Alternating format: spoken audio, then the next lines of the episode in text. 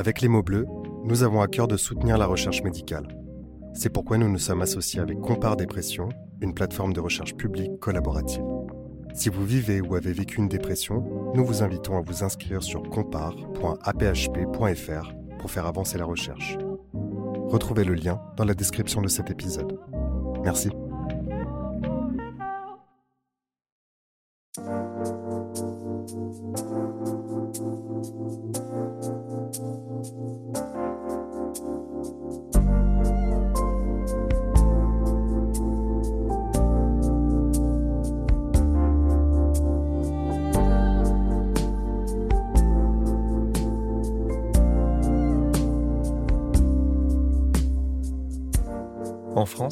Consommation d'alcool est banalisée et souvent socialement valorisée. Un Français sur dix consomme au quotidien et 60% des collégiens ont déjà bu de l'alcool.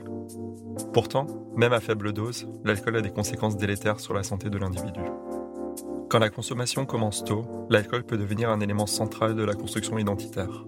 Il peut aussi permettre de vaincre sa timidité ou servir de béquille face à un mal-être psychique. Mais ce masque alcoolisé n'est qu'un leurre qui masque les cris, les SOS. Cet usage nocif chez les plus jeunes peut avoir des conséquences dramatiques. Déscolarisation, rupture familiale, impact sur le développement, conduites à risque, etc. Mais le rétablissement est possible. Psychothérapie, médicaments, groupe de parole et d'entraide, hospitalisation. Il existe diverses méthodes pour sortir du cercle vicieux de la dépendance. Encore faut-il avoir le déclic pour se rendre compte du caractère problématique de sa consommation. Cette sortie du déni est sans doute l'étape la plus difficile. Je reçois aujourd'hui Baptiste, un jeune homme qui a souffert d'alcoolodépendance pendant 10 ans. Il nous raconte comment il s'est retrouvé pris au piège dans un vaisseau de verre et comment il en est sorti, notamment par la coécriture de son témoignage D'avoir trop trinqué, ma vie s'est arrêtée avec Judith Lossman et par son activité de patient expert pour accompagner celles et ceux qui sont aujourd'hui aux prises avec l'alcool vers un monde où le plus beau reste à faire. Cet épisode évoque la dépression et les troubles addictifs. Si vous avez besoin d'aide, ne restez pas seul.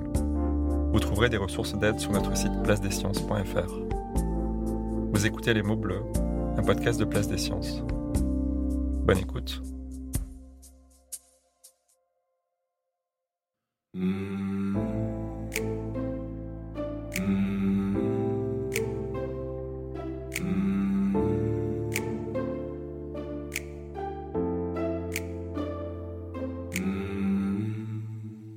Bonjour Baptiste. Bonjour Michael. Merci d'avoir accepté mon invitation à participer à cette émission. Donc toi, tu as eu un parcours euh, un peu difficile avec euh, l'alcool. Euh, Est-ce que tu pourrais nous décrire avec tes propres mots ce dont il s'agit quand on parle d'addiction à l'alcool?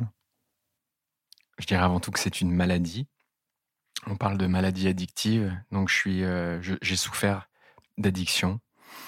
En un mot, je dirais que c'est, ça a détruit complètement ma vie ça m'a englué ça, ça a empêché de faire éclore tout mon potentiel. Toutes les idées que j'avais, toute l'énergie que j'avais, tout était bousillé par l'alcool, que ce soit mes relations, mes rêves professionnels, euh, vraiment tout. Cette maladie isole énormément, donc dans cette solitude, il y a une mésestime qui se crée, un manque de confiance en soi qui se, qui se, qui se développe, et c'est vachement difficile de s'en sortir. Et si tu devais décrire euh, en un seul mot ou en une image, ce serait quoi? J'ai envie de dire prison, mais c'est pas très original. En fait, j'ai fait un rêve pendant très très longtemps où j'étais euh, enfermé dans un bunker, enchaîné, euh, enchaîné par les mains et je pendais, euh, je pendais du plafond. Je voyais au loin une trappe. Et donc ça voulait dire, je pensais que c'était quelqu'un qui m'avait mis là. Et je hurlais, je hurlais dans cette, dans ce bunker mais personne ne m'entendait, personne ne venait me voir. Et je pense que dans, dans ce rêve-là, le fait de hurler et de qu'on ne m'entende pas, que personne ne me voit, je pense que ça, ça parle énormément. Parce que dans l'addiction, je me sentais vachement différent. Je savais pas pourquoi je savais pas contrôler ma consommation. Euh, J'essayais hein, de, de, de, me sortir de là, mais j'y arrivais pas. Et je pense que ce rêve, ça voulait, comme je voyais personne et comme personne ne venait me chercher, finalement, je pense que la clé, c'est que c'est moi qui avais les clés pour m'en sortir. Je pensais que quelqu'un m'avait mis là, au fond de ce bunker, mais c'est peut-être moi aussi qui m'étais mis là. Et en fait, le truc, c'est que j'avais les ressources pour m'en sortir. Et au final, cette, cette relation avec l'alcool, elle a commencé quand tu avais quel âge? Elle a commencé vers mes 14-15 ans, au collège, quand, quand on commençait à sortir. J'ai commencé, entre guillemets, comme tout le monde, avec des potes, généralement des, potes mecs. On se retrouvait dans la rue deux ou trois de mes potes m'ont initié à ça parce qu'ils avaient déjà consommé. Ils m'ont dit bah on va prendre du rosé, on va prendre de la vodka, de la manzana. Et on se retrouvait dans la rue, on se mettait en cercle et on buvait. On faisait ce qu'on appelle du binge drinking. On se mettait KO euh, dans un temps, un parti très très court. Et le but c'était d'arriver bourré aux soirées. Et, euh, et en fait, il y avait, on était dans une posture où on se sentait supérieur aux autres. Genre ouais, on a bu avant, tu dois passer une soirée de merde parce que t'as pas bu nous, on est, euh, on est, on est méga bouillant, on est trop chaud. Et, euh, et voilà, j'étais super fier d'appartenir à ce, à ce groupe qui, euh, qui picolait avant, avant d'aller en soirée. Et en fait, j'ai aimé tout de suite les effets. En fait, j'ai ce, ce, réchauffement dans, dans l'œsophage, dans dans le ventre. ensuite, une sensation de, de, force, de me sentir adulte aussi avoir des, super pouvoirs. L'alcool me permettait de faire beaucoup de choses que, que je ne pensais pas capable euh, sans alcool. Ça me permettait notamment de, de dépasser ma timidité, de ne pas être sensible, d'aller aborder les filles, d'être drôle. Toutes ces choses-là où quand on est ado, on a envie de se, de se tester, on a envie de se découvrir, on ne sait pas forcément qui on est. Et l'alcool me permettait, en me désinhibant, euh, d'être euh, une personne rêvée. C'était pour moi, c'était le, c'était un rêve. Je voulais qu'on m'admire, je voulais qu'on m'aime, et dans l'alcool, je pensais atteindre tout ça. Sauf que petit à petit, il y a, y a des mécanismes qui se mettent en place où, euh, en fait, je ne sais pas apprécier l'alcool. Je cherche juste les effets. Et comme il y a de la tolérance au bout d'un moment, je dois boire plus pour atteindre le même effet. Ça, c'est peut-être le premier trouble qui arrive, c'est que quand on, commence à être bourré après un verre de rosé à 14 ans, ben, après, il faut, euh, il faut une bouteille, euh, deux bouteilles, euh, et on augmente, on augmente les doses.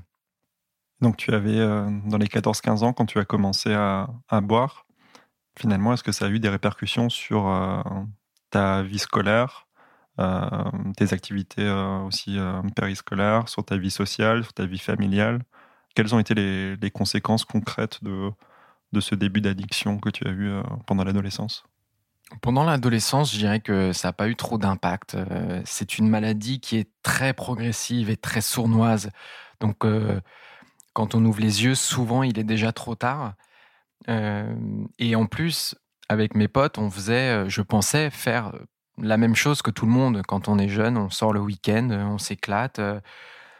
Moi, je buvais peut-être un peu plus que la moyenne, mais il n'y avait rien d'alarmant. Et ma famille euh, pensait que, que je faisais une crise d'adolescence, euh, que ça allait passer. Et donc, euh, il y a eu aussi un déni de la part de, mon entourage, mais mes potes, voilà, en, fait, en plus, je me cachais derrière des excuses, genre, maman, t'inquiète, mes potes font pareil, et puis notre génération, on boit plus que vous, donc, et puis toi, tu savais pas boire de toute façon. Enfin, je me planquais derrière un paquet d'excuses il y a une chose qui, qui aurait pu être un signe, c'est que dès le début, l'alcool m'a.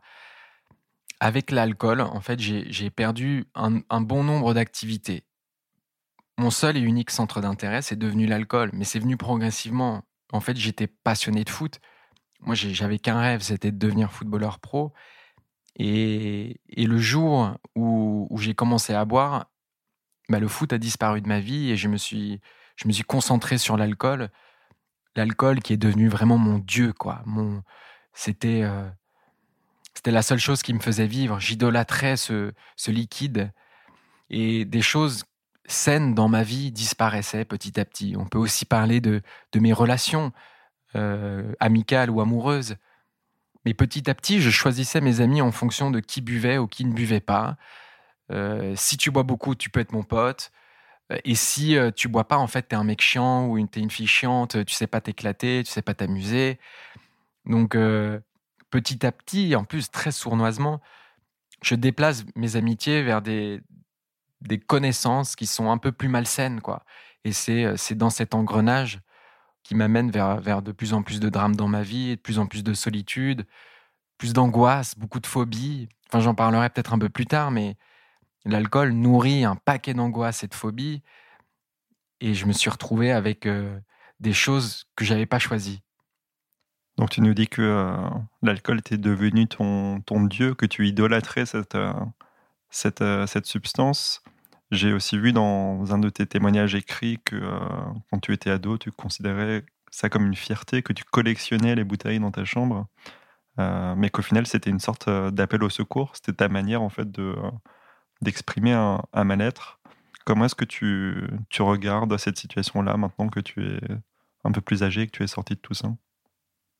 Je vois, je vois surtout un, un enfant perdu, un enfant qui souffre énormément mais qui ne sait pas comment faire, quoi dire, comment s'exprimer, comment se sortir de ces engrenages mortifères ça me fait encore un peu mal de voir, euh, de voir cet enfant ou cet adolescent, ce jeune adulte qui pensait pouvoir se démerder tout seul, qui pensait avec beaucoup d'orgueil bah, qu'il allait être plus fort que son addiction. Franchement, j'ai essayé, j'ai essayé de garder l'alcool dans ma vie pendant des années et j'y arrivais pas. Je me rétamais à chaque fois. J'essayais de me limiter, j'essayais de, faire des périodes d'abstinence. Mais c'est vrai que quand je vois euh, ces bouteilles collectionnées dans ma chambre, c'est, euh, ça me fait mal au cœur. Vraiment, c'est, c'est, encore un peu de souffrance de voir à quel point l'alcool a pris possession de ma vie, possession de mes idées, de mes désirs. Ça a tout bouffé. Donc, euh, enfin, et l'autre côté de la pièce, c'est qu'aujourd'hui, je, je, me sens beaucoup mieux et donc je, je vois le chemin accompli. C'est quelque chose de, d'assez gratifiant, mais c'est vrai que je suis rempli de gratitude au quotidien. Et à cette période-là, euh, quand tu avais 14-15 ans, tu te sentais comment, psychologiquement parlant? Je pense que vraiment, je ne savais pas qui j'étais. J'essayais de. J'essayais aussi de rendre fiers les autres, de chercher de l'amour, de la reconnaissance. Sauf que je m'écoutais pas vraiment. J'écoutais pas le vrai Baptiste, le véritable Baptiste. Je l'écoutais pas. Je pensais qu'il fallait être stylé, qu'il fallait être drôle. Euh. Et, en plus, j'avais du mal à rendre fier mon père, qui, exerçait une grosse pression, une autorité, des règles, des normes. Et, la communication était très difficile avec lui. Et je pensais, euh, je pensais que pour, être, pour le rendre fier, il fallait que je sois fort en cours, fort, euh, fort partout, perfectionniste. donc je me suis oublié, en fait, à travers, au travers ces, ces critères, en fait, je me, j'ai pas su écouter mon hypersensibilité, ma créativité, et, euh, et l'alcool me permettait d'oublier tout ça. aujourd'hui, je sais mettre des mots dessus, mais à 14-15 ans, je, franchement, j'en sais absolument rien. Euh, je découvre les soirées, je suis content, euh, je me mets des grosses timbales, mais, mais je rigole. Et en plus, c'est ça qui est, qui est très sournois, c'est que dans, dans chaque drogue, il y a, des effets positifs au début. Moi, comme je l'ai, enfin, comme je l'ai dit tout à l'heure, c'est voilà, ça me permettait d'être drôle, euh, de, de mettre un masque, du, super Baptiste avec plein de pouvoirs, euh, qui pouvait qui pouvait enlever sa chemise, enlever son t-shirt, euh, faire le con sur le podium, des trucs comme ça. Et le, fond, le fond, c'est que je je ne m'écoutais pas. Et, j'ai mis du temps à réaliser que, que j'étais quasiment à l'opposé de tout ça que les gens me considéraient comme très sociable, comme euh, une personne euh, qui rigolait tout le temps, qui, voulait sortir tout le temps, qui était droite, droite dans ses bottes. En fait, euh, derrière ce masque alcoolisé se cachait énormément de mal-être, beaucoup de souffrance, une perte d'identité, beaucoup de questionnements, des doutes. Et, je savais savais pas comment répondre à toutes ces questions. Je pense même que je ne me les posais même pas. Ça, ça a été un truc vachement fondateur dans ma reconstruction. Ça a été de de m'écouter. Voilà, ça peut être simple, mais c'est très difficile à faire. C'est m'écouter, c'est c'est savoir me protéger, savoir prendre soin de moi, des choses mais impossibles à faire. Je, ne sais pas prendre soin de moi et même encore aujourd'hui, c'est difficile, c'est pas naturel mais j'ai développé quelques techniques pour, pour y arriver, pour apprendre à pas me mettre euh, dans des situations à risque. Parce que l'alcool me mettait vraiment en danger, quoi. Je, mettais ma santé en danger, euh, des risques de mort, euh, un état très dépressif, puisque l'alcool est, est, un dépresseur, qui nourrit la dépression, qui nourrit les angoisses. je sors peut-être un peu du sujet, mais quand on utilise l'alcool, c'est au début pour se détendre, pour, euh, pour kiffer un apéro, pour oublier une, une journée qui s'est mal passée ou pour fêter quelque chose. Donc c'est, ça peut être un booster, ça peut être un anxiolytique, un somnifère, parce que j'utilisais aussi l'alcool pour dormir. Mais si un temps, en fait, ça t'aide, au bout d'un moment, au bout d'un certain nombre de verres, de, de beuverie et de blackout, ça te nourrit en fait toutes tes angoisses, ça te t'amplifie ton état dépressiogène. Tu as envie de dormir, tu prends de l'alcool, mais tu te réveilles le matin, tu es épuisé.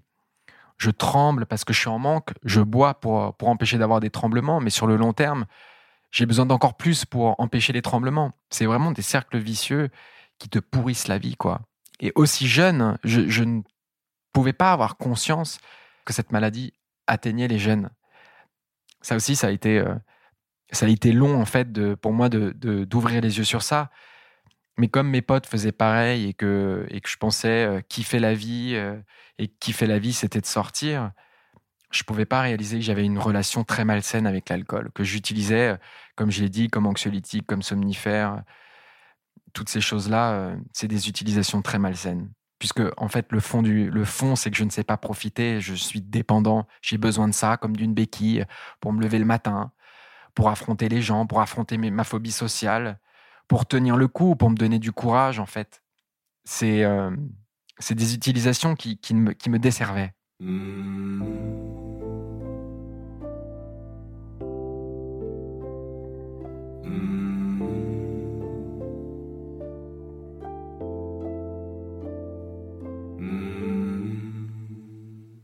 mon parcours d'alcoolique, bah, c'était, c'était très progressif.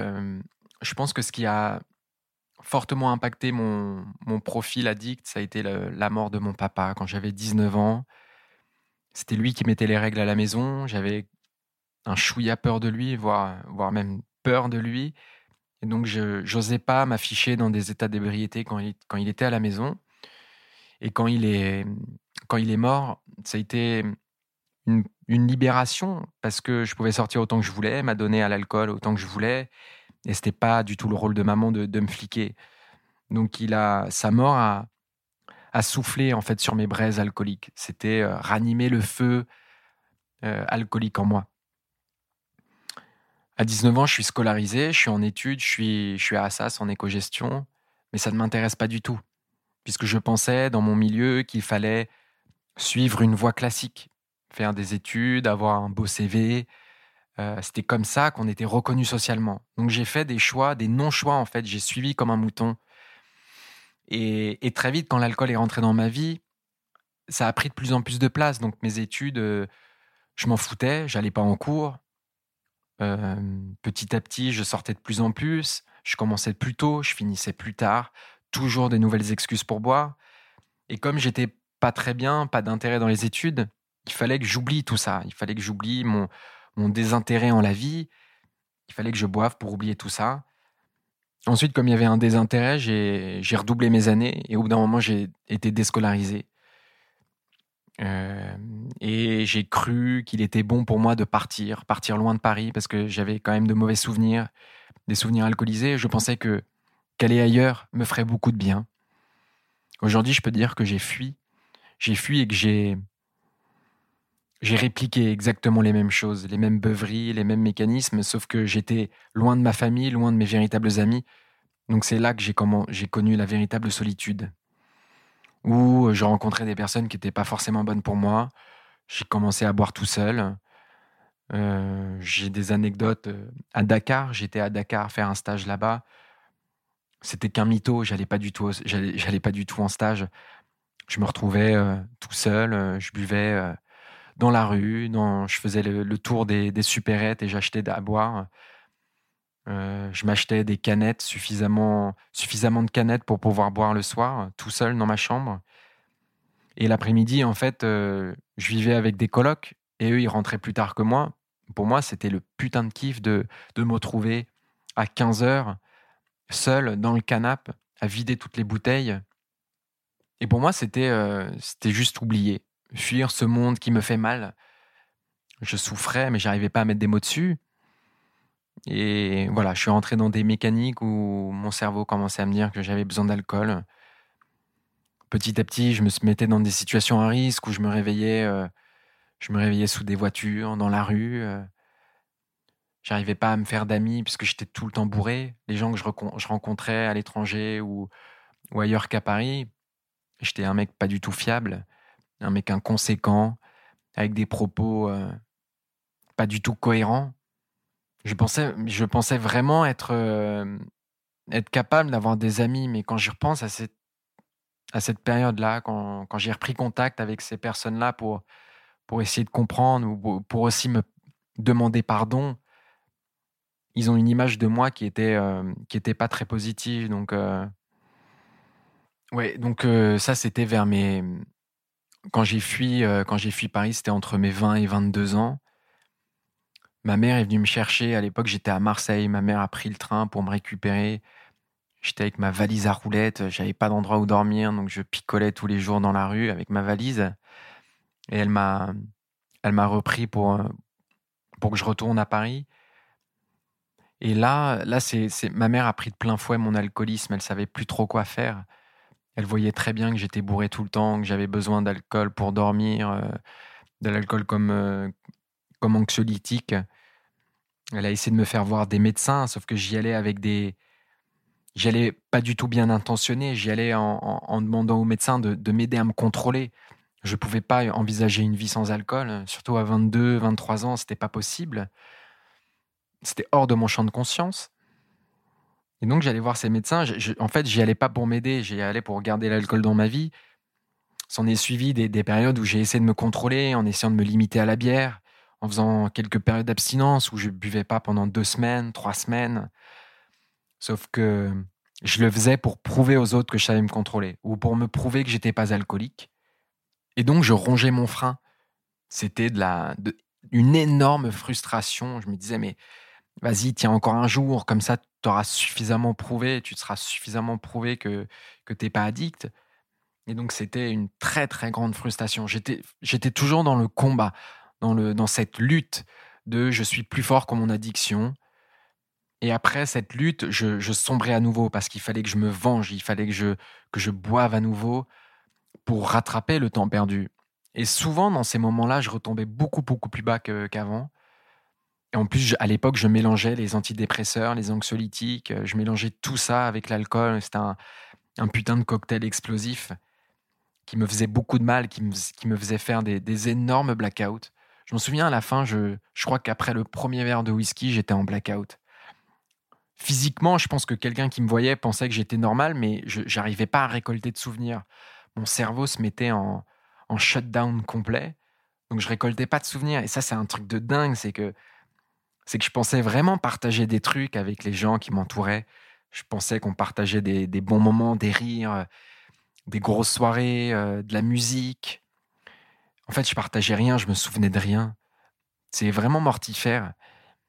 Ce que tu évoques, c'est ce qu'on retrouve dans la plupart des addictions, c'est, comme tu l'as dit, des effets qu'on peut qualifier temps positifs finalement. Au départ, c'est de la désinhibition, c'est de l'insertion sociale, c'est, c'est pas mal de choses qui, euh, qui peuvent, de manière éphémère, être considérées comme positives, mais qui induisent des problèmes à long terme. Euh, et ces problèmes, au final, ils se règlent par la substance qui les a elle-même causés. Euh, et il y a pas mal de problèmes finalement, dont on n'a pas forcément connaissance quand on ne connaît pas quelqu'un qui est dans ce genre de troubles. Et c'est notamment les symptômes physiques qui s'accompagnent. Et justement, sur, sur, le plan physique, l'addiction, elle, a quoi comme, comme impact? Moi, j'ai eu la chance, c'est que, c'est que mes organes ne sont pas touchés. mais je sais que adolescents et jeunes adultes, me buter le crâne, c'est ça, ça, ça a endommagé ma capacité de concentration, ma capacité à, bien mener à bout des projets. Ça m'engluait, comme je l'ai dit au début. Physiquement, ça m'a mis dans des situations à risque où je me cassais des choses parce que j'étais bourré. Pas prendre soin de moi, c'était m'alimenter très mal. Je pouvais sauter des repas parce que j'avais pas faim à cause de la gueule de bois. Je préférais boire aussi que, que m'alimenter. Par exemple, je, préférais sauter le dîner pour pouvoir avoir l'estomac suffisamment vide pour boire beaucoup plus. Une santé euh, vraiment pas au top, mais en même temps, parfois, je m'inquiétais, je faisais des prises de sang et, tout allait bien.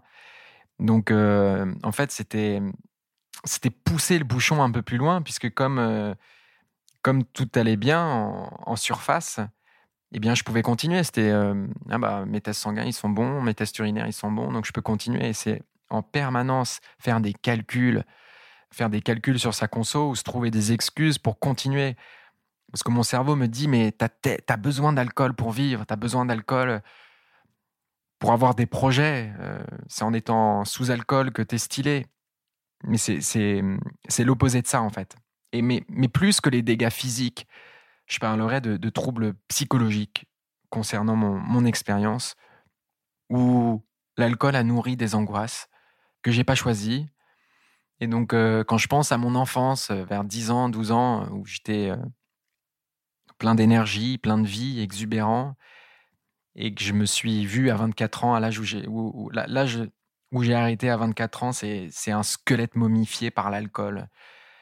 La dégradation était euh, très très visible avec euh, le teint euh, pâle. Je, ne voyais pas la lumière du jour. J'étais tout boursouflé à cause de l'alcool. Eh bien oui, mais physiquement oui, ça a des ça a des répercussions mais je suis hyper chanceux aussi d'avoir ouvert les yeux suffisamment jeune pour pas pour pas avoir de problèmes de foie, pour euh, pas avoir de problèmes de reins, des problèmes cardiaques. Il y a une seule chose que je sais, c'est quand tu as consommé énormément, des problèmes peuvent se peuvent se détecter sur le tas. Donc moi, je, touche du bois, et euh, mais je vis chaque jour comme une chance. Donc aujourd'hui, euh, beaucoup de gratitude et, et j'avance un jour à la fois. Moi, si j'ai envie de voir demain si j'ai envie de profiter de demain, si j'ai envie de voir mes amis, renouer des liens sains avec ma famille, fait ma maman, mes frères, si j'ai envie de voir ça demain, il ne faut pas que je boive aujourd'hui. Donc toute mon énergie, euh, tous mes efforts pour ne pas céder à la tentation, c'est concentré sur aujourd'hui, pas plus loin. Quand on me demande est-ce que tu vas boire un jour, est-ce que, tu te vois dans dix ans, est-ce que tu vas boire? En fait, je, n'en sais rien, je n'y pense même pas. Donc, euh, donc voilà, c'est un recentrage sur ses priorités. Alors cette période, euh, on va dire de turbulence, a duré une dizaine d'années. Euh, et qu'est-ce qui a provoqué le déclic chez toi pour euh, t'en sortir? Je le dis souvent, mais je pense que le déclic, ça a été des preuves d'amour de ma mère, qui est venue s'asseoir au pied de mon lit pour me parler des, alcooliques anonymes, pour me suggérer d'y aller, de, me faire soigner, d'accepter de l'aide et mes amis qui m'ont écrit une, une lettre hyper émouvante que je garde, que j'ai encore sur, sur mon ordi et que j'ai imprimé. Des preuves d'amour, puisque je me sentais si seul, en, en grande, grande souffrance. J'avais besoin de. J'avais besoin de raison de vivre. Et l'amour, c'est une énergie tellement puissante qui peut, qui peut nous faire gravir des montagnes. Et c'est vrai que ce jour-là, c'était un 31 mars 2015, j'étais tout tremblant au fond de mon lit, en train de suer de l'alcool. Et je voyais cette montagne, elle était énorme, elle était abrupte, sombre. Je me disais, mais comment tu vas y arriver? C'est pas possible, c'est tellement plus facile de, te resservir un verre et de remettre, et de remettre cette, cette potentielle vie sans alcool au lendemain. Et donc ces preuves d'amour m'ont donné un gros coup de boost. Ma mère, en fait, m'a vu tel que j'étais. Elle m'a vu euh, sans déni de sa part, avec euh, beaucoup de bienveillance. Et je me suis senti, euh, je me suis senti vu et compris, mais de mes potes aussi ce qu'il y a, c'est que, en fait, ce jour-là, j'ai refusé de, répondre par orgueil, où j'allais une énième fois lui dire que, que je pouvais m'en sortir seul. J'y arrivais pas, vraiment, j'y arrivais pas. Et donc, j'ai poussé la porte des alcooliques anonymes. Et là, ça a été euh, une grande, grande libération, où j'ai entendu des témoignages, des émotions bouleversantes, des choses qui me parlaient. Enfin, enfin, j'ai ma place quelque part. C'est vrai que ma construction identitaire a été compliquée. Ne pas savoir qui je suis, ça m'a emmené à me mentir à moi-même, à ne pas être honnête envers moi-même.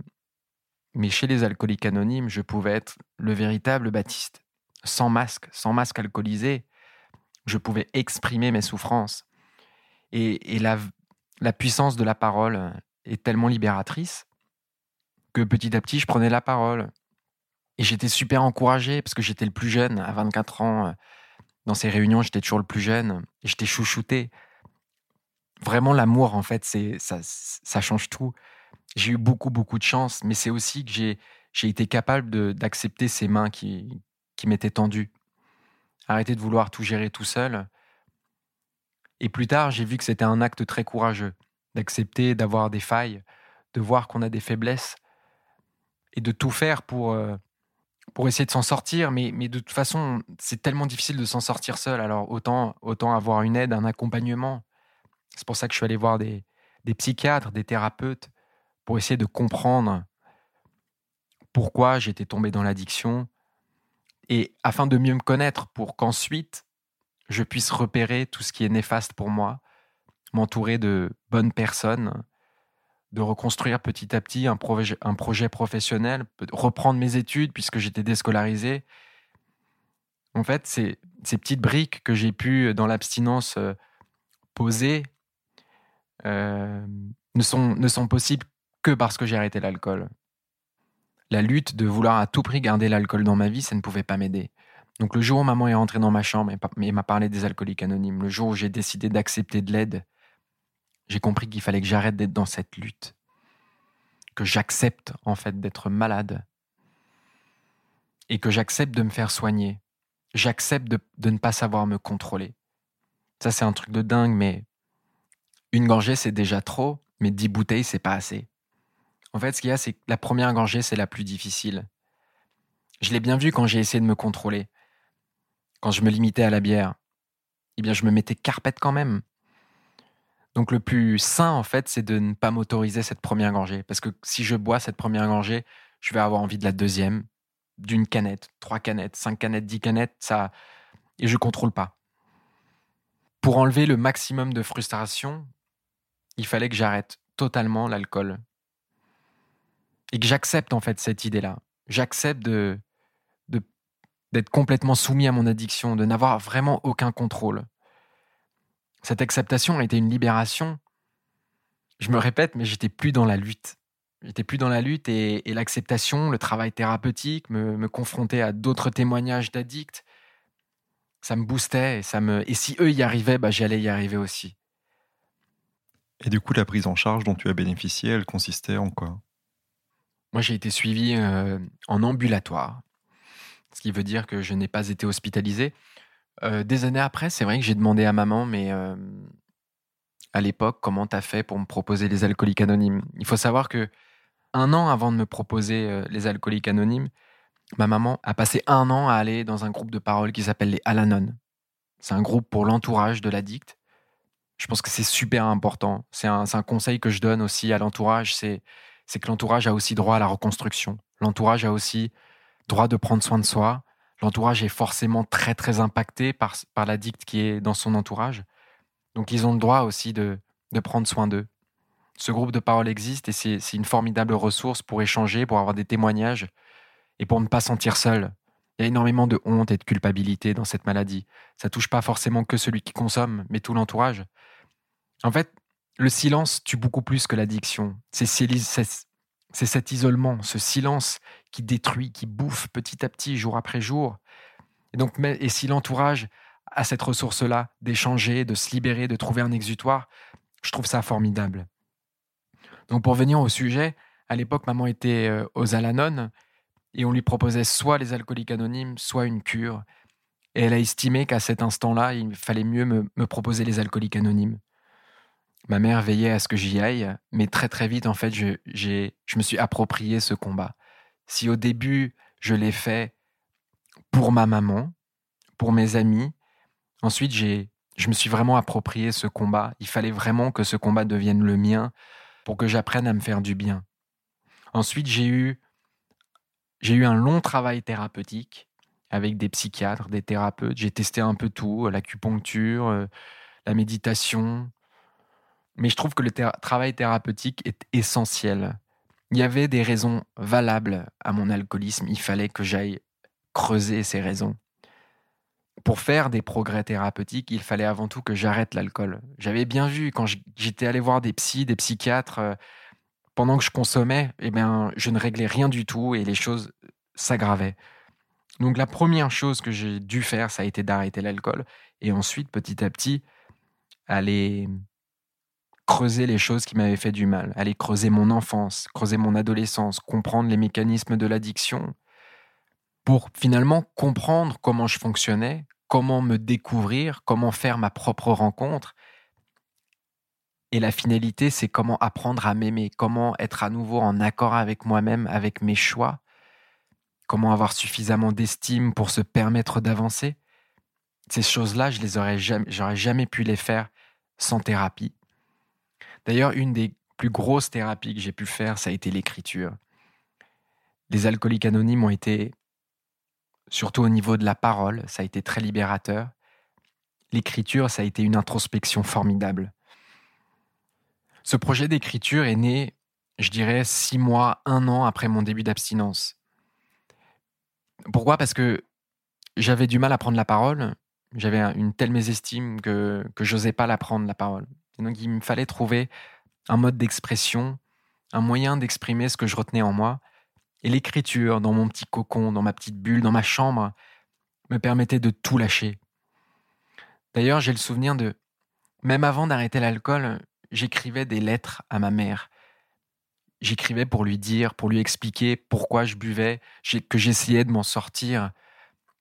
Donc ce projet d'écriture est né, euh, est né six mois après, mais j'ai mis du temps, j'ai mis du temps à, enfin j'ai mis du temps à ce que ce projet mûrisse. J'étais euh, abstinent, j'avais repris les études, j'avais validé mon diplôme. Enfin, une, des plus grandes fiertés, ça a été de voilà d'avoir un diplôme.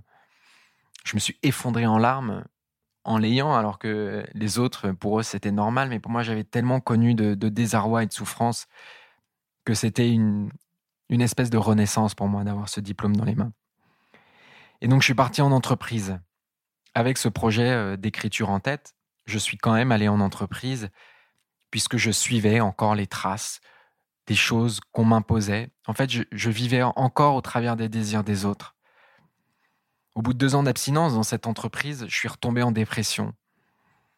Cette dépression signifiait que je n'étais pas encore en accord avec moi-même, que je n'avais pas fait les choix pour moi, que je m'écoutais pas encore le résultat de ça, c'est que la sobriété ne suffit pas, l'abstinence ne suffit pas, il faut vraiment partir à la rencontre de soi, se découvrir. Et donc j'ai tout quitté pour me mettre à 100% sur l'écriture. J'avais besoin de témoigner, j'avais besoin de dire que l'alcoolisme existe chez les jeunes et qu'il est aussi possible de s'en sortir jeune, d'en prendre conscience avant qu'il ne soit trop tard, avant de perdre son emploi, avant de, de perdre la garde de ses enfants, avant de terminer à la rue.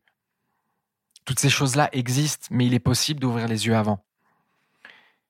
Je reviens un peu en arrière, mais ce qui est dingue, c'est, que ma famille m'a toujours soutenu.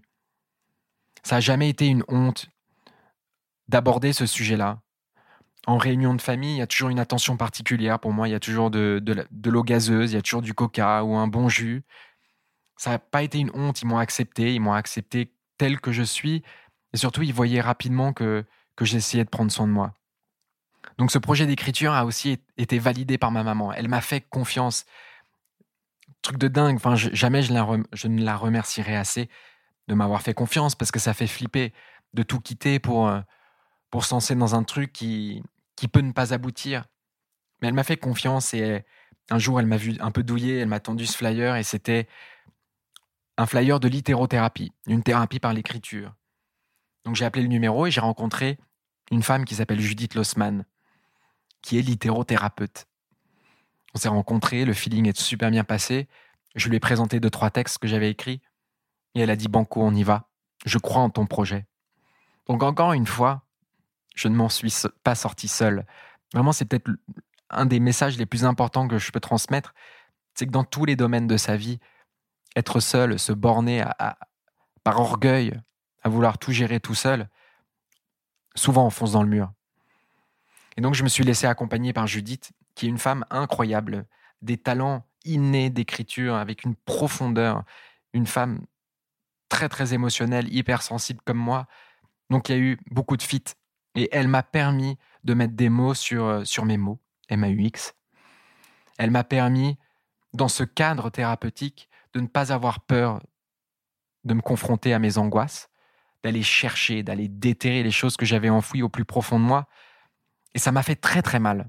J'ai des, souvenirs de pleurs, de pleurer pendant des heures chez Judith, parce que ça me faisait trop mal d'aller voir ces drames, cette déchéance. Mais je pense que dans ces grands moments d'inconfort, ça voulait dire que j'étais sur la bonne voie. Avant toute plénitude, il y a peut-être un moment d'inconfort qui peut arriver, puisqu'il faut que le temps, il faut le temps que l'esprit et le corps s'ajustent, se rééquilibrent. Mais aujourd'hui, je peux vraiment dire que je me suis libéré de beaucoup de mes souffrances. J'ai pas tout réglé du tout, je suis pas du tout un homme parfait. Je cherche pas la perfection et j'ai encore mes failles que je bosse. D'ailleurs, je suis encore suivi et pour je pense que pour rien au monde, je m'éloignerai des soins. J'ai besoin de ça. J'accepte euh, de me faire aider. Mais grâce à Judith, on a produit ce livre qui est à la fois mon témoignage, ma chute aux enfers, mais tout ce qui rentre en jeu dans la reconstruction. Toutes les choses que j'ai dû mettre en place, les découvertes que j'ai pu faire sur moi dans l'abstinence, tout ça, je les balais. Et, la justesse des émotions sont, sont formidables. Les mots choisis sont intenses, à la virgule près, on a réfléchi. Ça a été un travail de trois longues années. Mais aujourd'hui, c'est, c'est une immense fierté d'avoir quelque chose de physique, une reconnaissance de ma maladie. Et grâce à ce livre, je peux devenir acteur de ma maladie.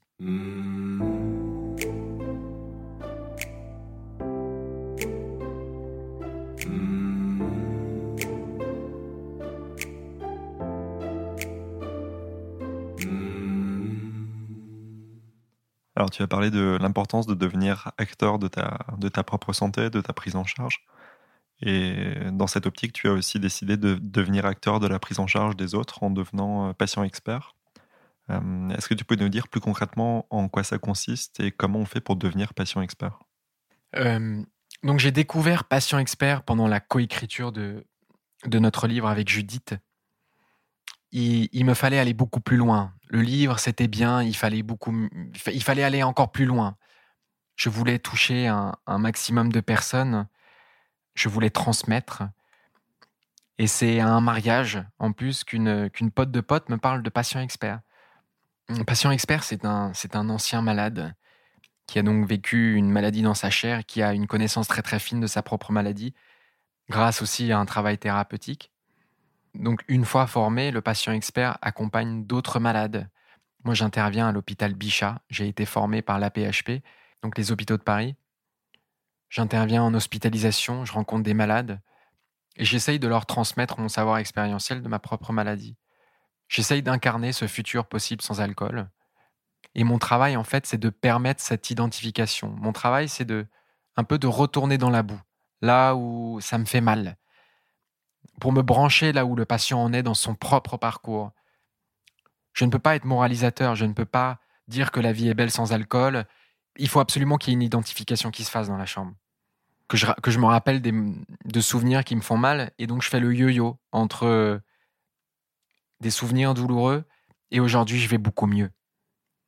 Pour tirer le patient vers le haut, mais toujours avec une, une écoute très active. Puisque je ne peux rien lui imposer, je peux que lui proposer quelque chose. La formation a duré un an, un an et demi. Elle s'est prolongée à cause du Covid.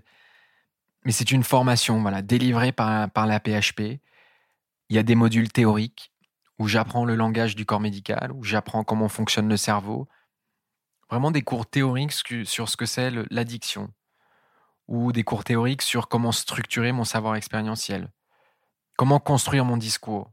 Et ensuite, entre chaque module théorique, il y a des modules pratiques. Donc, euh, je vais à l'hôpital Bichat, accompagné par un autre patient expert en chambre et je pratique cette activité. Je, rencontre des malades et je peaufine un peu mon discours. C'est qu'il n'y a rien de plus beau aujourd'hui pour moi d'être dans la transmission. Quand je parle de devenir acteur de ma maladie, j'ai dû aussi renouer une certaine confiance avec la nature humaine. J'avais aucune confiance J'avais perdu toute estime. Et dans la reconstruction, renouer des liens sains, retrouver une confiance en la nature humaine, ça a été, euh, ça a été phénoménal. Et je remercie énormément le patient expert de m'avoir permis ça. C'est pas du tout glauque quand je rentre dans les chambres. C'est, il y a une énergie formidable. Et puis, l'énergie du patient change entre mon arrivée et mon départ. C'est des rencontres qui sont sublimes. Et j'ai du mal à expliquer ça aux autres, puisqu'il faut, en fait, je pense qu'il faut comprendre, il faut pouvoir vivre ça. Il faut, il faut pouvoir vivre ça pour comprendre. Mais je ressors avec une énergie, un boost d'adrénaline, en fait. Et c'est, dingue parce que c'est des, des émotions que je recherchais dans l'alcool. Et aujourd'hui, je les ai sans alcool. Cette puissance de la, de la relation humaine m'apporte énormément. Alors oui, certes, j'apporte mon expérience à d'autres, mais ils me rendent tellement de choses, c'est tellement nourrissant. Donc je suis, je suis tellement rempli de gratitude d'avoir sur mon chemin rencontré cette formation, puisque ça m'aide aussi au jour le jour. Est-ce que tu aurais des conseils à donner à des personnes qui traversent des épreuves similaires à celles que tu as pu traverser? J'en ai parlé tout à l'heure, mais je pense que il faut sortir de cet isolement, sortir de cette solitude, oser en parler. La parole est tellement libératrice. L'écriture aussi. Trouver son exutoire, ou peut-être euh, trouver. Moi, j'ai beaucoup utilisé le foot comme, euh, comme exutoire pour libérer mes colères, mes frustrations. J'apprenais à prendre soin de moi. Je me coulais des bains chauds, je me servais des, des thés. Je redécouvrais la musique, des séries très prenantes j'ai aussi appris à me, à me protéger des situations à risque. Au tout début de mon abstinence, il fallait absolument que j'évite l'alcool. Et puis j'ai remarqué que dans la rue, il y a beaucoup d'affiches d'alcool, donc il fallait absolument que j'évite tout ça. Donc ce que je faisais, c'est soit je demandais à quelques amis de venir à la maison pour m'épauler, ou je sortais dans un parc, un après-midi, à des horaires où en fait il était pas, il était socialement moins toléré de boire. Et je demandais à mes potes, viens, on se fait, on se fait une après-midi, on va s'acheter des bonbons, euh, de l'ice tea, et on va passer un vrai moment. C'était des moments euh, avec des échanges formidables.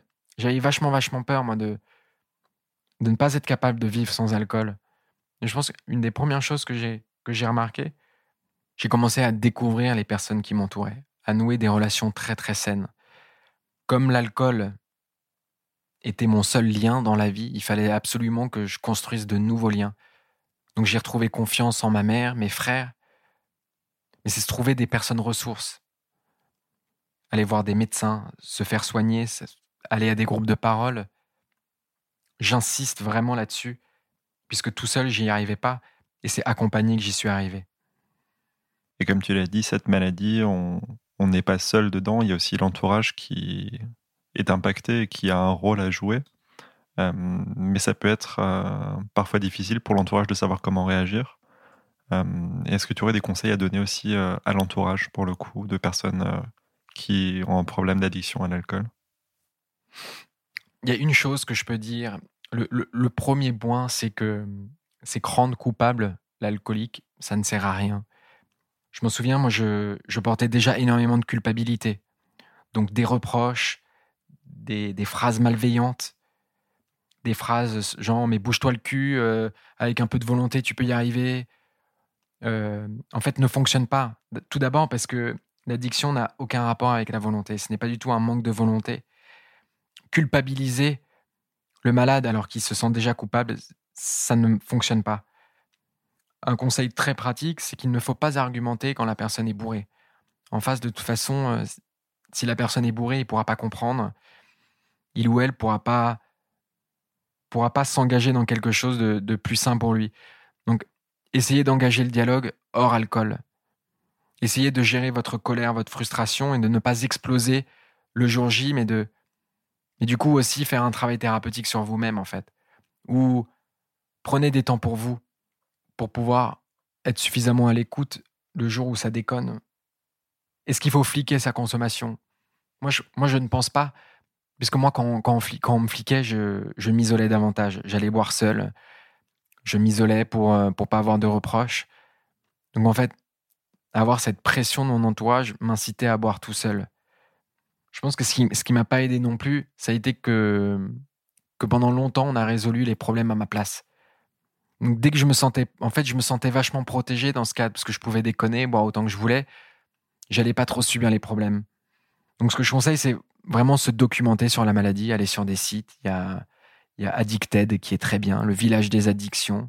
Se documenter sur cette maladie pour pouvoir mieux comprendre. En fait, il faut vachement se mettre à la place de l'autre.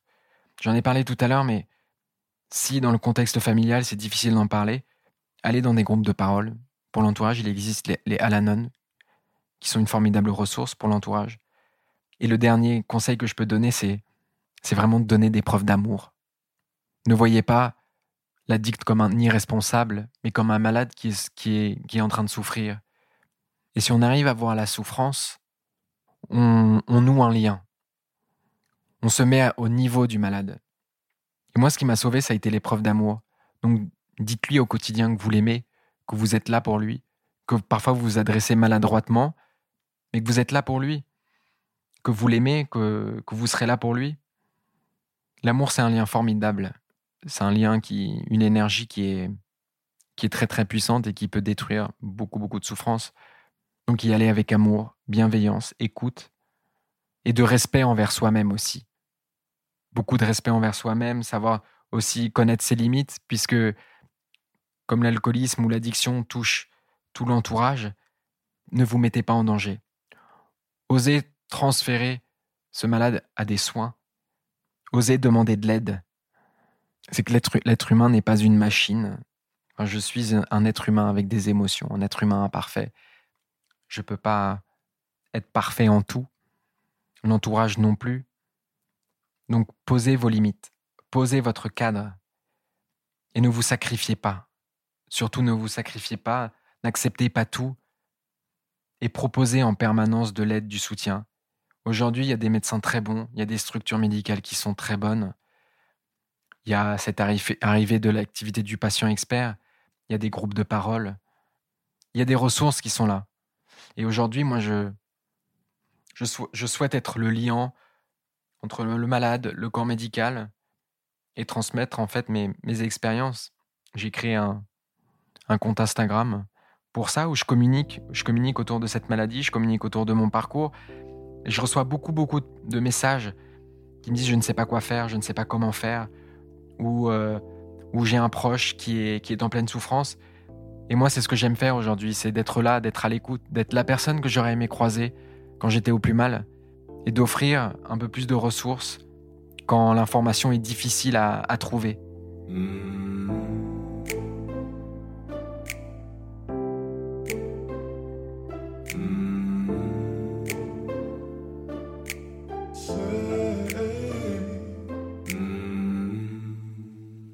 On arrive bientôt au terme de cet entretien. Et de manière plus personnelle, si tu devais te décrire en un mot, ce serait quoi? Je dirais authentique c'est une, une très très grande libération et un soulagement de ne plus me cacher derrière un masque alcoolisé. J'essaye vraiment, en chaque, en chaque instant, d'être authentique, d'être honnête envers moi-même et de choisir en pleine conscience. Et je peux que le faire sans alcool. Donc, euh, donc authentique, mais beaucoup de gratitude. Et maintenant que tu as réussi à, te libérer de la dépendance, quels sont tes, projets personnels et professionnels pour les, années à venir? Je réfléchis beaucoup à ça. J'ai, j'ai trouvé sens à ma vie et ça, c'est aussi une très grande libération. J'arrête de me mentir. J'ai trouvé l'activité patient expert. J'ai réussi à coécrire un livre. Mais ça suffit pas.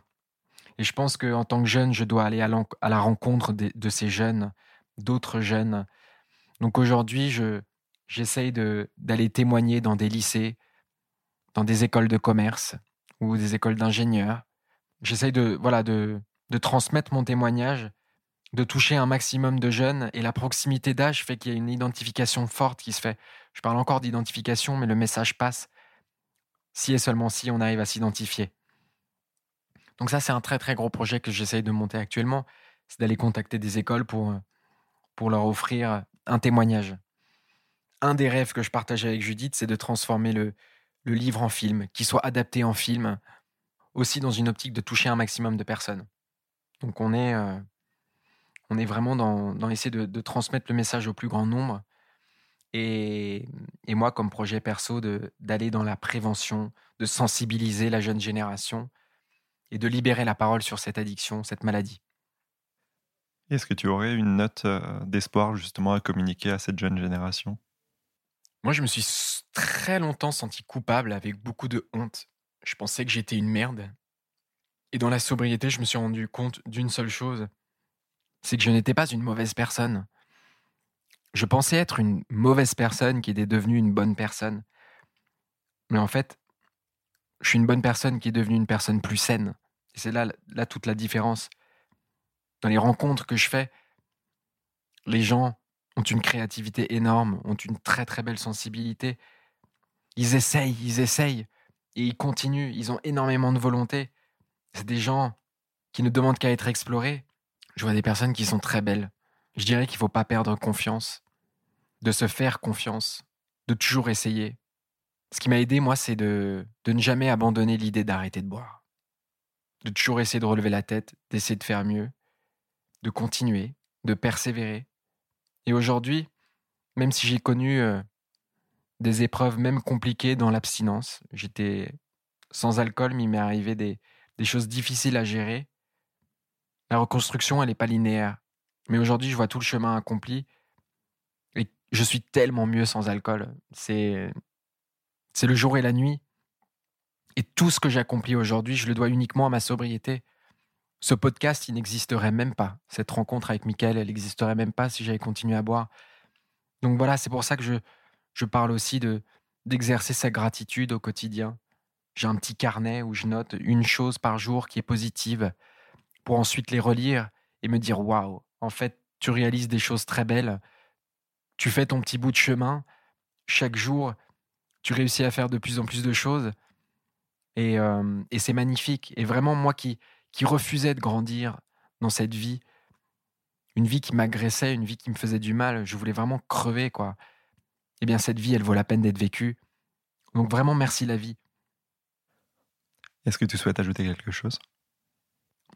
Si vous voulez lire mon livre, euh, il s'appelle D'avoir trop trinqué, ma vie s'est arrêtée. Il y a un site internet qui lui est dédié, d'avoir trop trinqué, ma vie s'est arrêtée.com. J'ai aussi créé un, compte Instagram, Mulier Baptiste, M-U-2-L-I-E-Z Baptiste, où, voilà, où je communique sur, sur l'abstinence, les bienfaits de l'abstinence, les épreuves dans l'abstinence. Je communique aussi beaucoup auprès de l'entourage. Et je reçois, je reçois plein de messages et je, je m'y tiens, je réponds à tout le monde. C'est un lien que j'essaye de créer dans la souffrance, dans la solitude. J'essaye de créer un lien. Euh, donc si vous avez des questions, n'hésitez pas à m'envoyer un message, je répondrai toujours. Merci Baptiste d'avoir participé à cette émission et d'avoir partagé avec nous ton histoire qui est très intéressante et qui est une belle preuve de, résilience.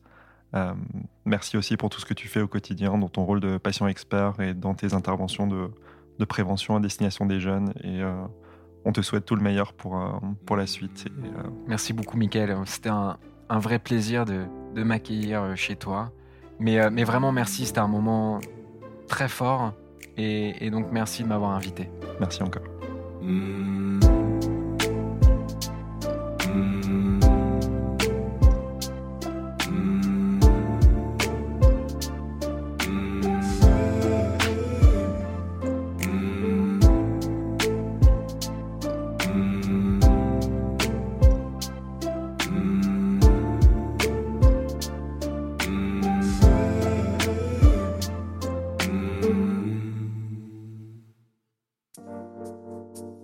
Vous venez d'écouter Les mots bleus, un podcast de Place des Sciences. La musique a été composée par Alex Rocher, les illustrations sont de Manon Combe. Si vous souhaitez partager votre expérience avec nous, vous pouvez nous écrire à podcast.placedesciences.fr. Si cet épisode vous a plu, n'oubliez pas de vous abonner et de nous laisser des étoiles sur votre plateforme d'écoute préférée. Encore une fois, si vous vous reconnaissez dans un témoignage ou ressentez un mal-être psychique et avez besoin d'en parler, N'hésitez pas à consulter un professionnel ou à vous rapprocher des associations de patients. Des ressources sont également disponibles sur notre site placedesciences.fr. Merci encore et à très bientôt.